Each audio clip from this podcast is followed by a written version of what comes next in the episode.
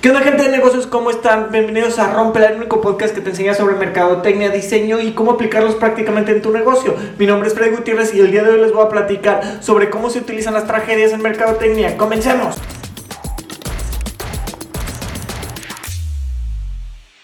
Es noticia vieja que el día de ayer sucedieron terremotos en México y no solamente, también en Taiwán hubo algunos terremotos. ¿Qué es lo interesante de esto y por qué nos convierte como mercadólogos o como gente de, de negocios? Pues lo interesante aquí es que la gente siempre aprovecha las tragedias para sacar algún beneficio o algún provecho. Platicaré nada más qué es lo que hacen las empresas y algunos ejemplos.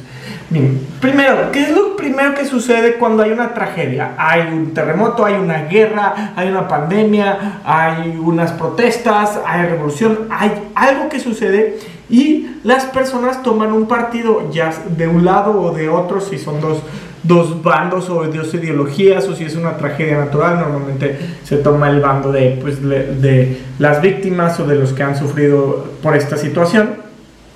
Y las marcas no son ajenas a esto.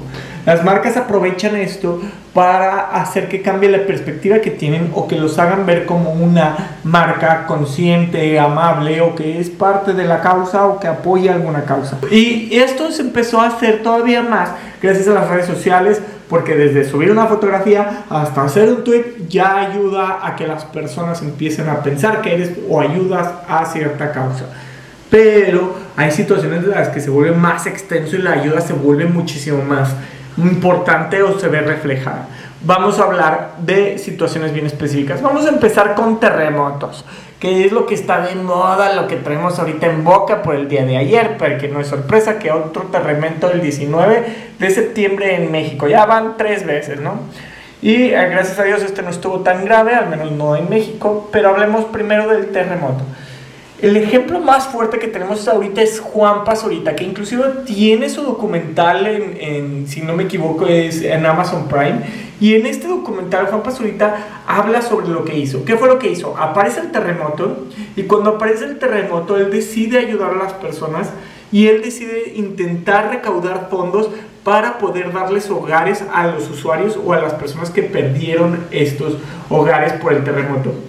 Magnífica idea, muy buena, utilizó su plataforma con lo que ya tenía y no solo eso, juntó a más influencers y a más figuras públicas para que lo apoyaran y desarrolló el proyecto. Más no solo lo desarrolló, sino sacó un documental 5 o 6 años después que lo acaba de sacar, no lleva ni un mes, y aún así es relevante. Es tan relevante que se utiliza como memes ahorita porque acaba de pasar otro terremoto la misma fecha que sucedió.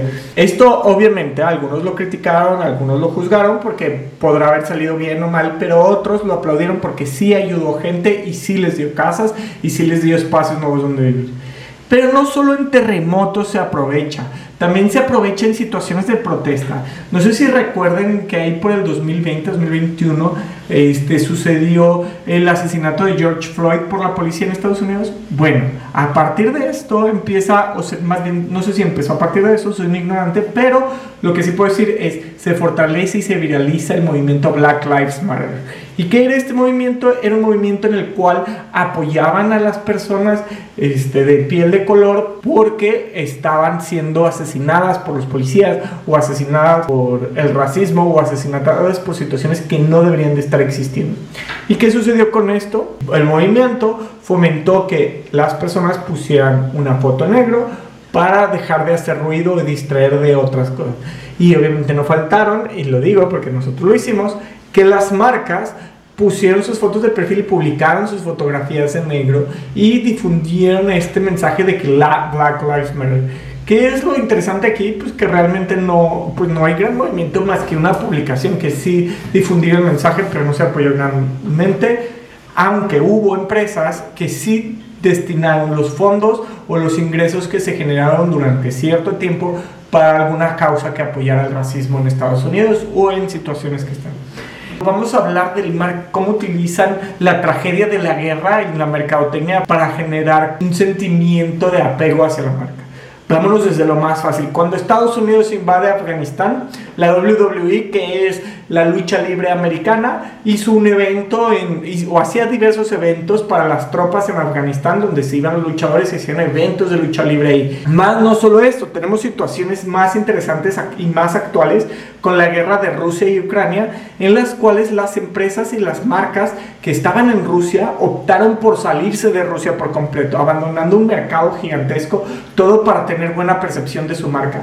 Entonces vemos a McDonald's que ya no está en Rusia, vemos a Starbucks que ya no está en Rusia, y esto pues obviamente le afectó a estas marcas y aparte le afectó a Rusia, ¿no? Pero esto hace que todos en Occidente y todos los que están en contra de Rusia toman un partido de, ay, qué buenos son estas marcas, qué bueno que están apoyando a que no haya guerra, bla, bla, bla, ¿no? Y no solo eso, tenemos otras situaciones donde se apoya de otras maneras, por ejemplo, Starlink, que es una empresa de Elon Musk, Starlink son, es internet satelital, apoyó a toda Ucrania donando antenas para su internet satelital para que no se lo cancelaran.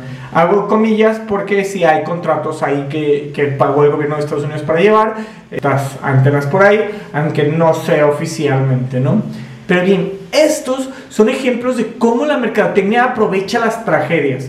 No sé si esté bien, no sé si esté mal, eh, pero lo que sí les puedo decir que al menos mi perspectiva, Freddy Gutiérrez piensa que está bien que ayudes a las personas y si lo quieres presumir, adelante, presúmelo, no pasa nada. Este, mientras ayudes, ayuda. Y creo que hay gente que ayuda más de lo que yo he ayudado, ¿no? Este, más presumiéndolo. Entonces, para mí se me hace una buena práctica, nada más que hay que tener cuidado con cómo lo hacen, porque no estoy de acuerdo con que apoyen ciertas cosas u otras situaciones.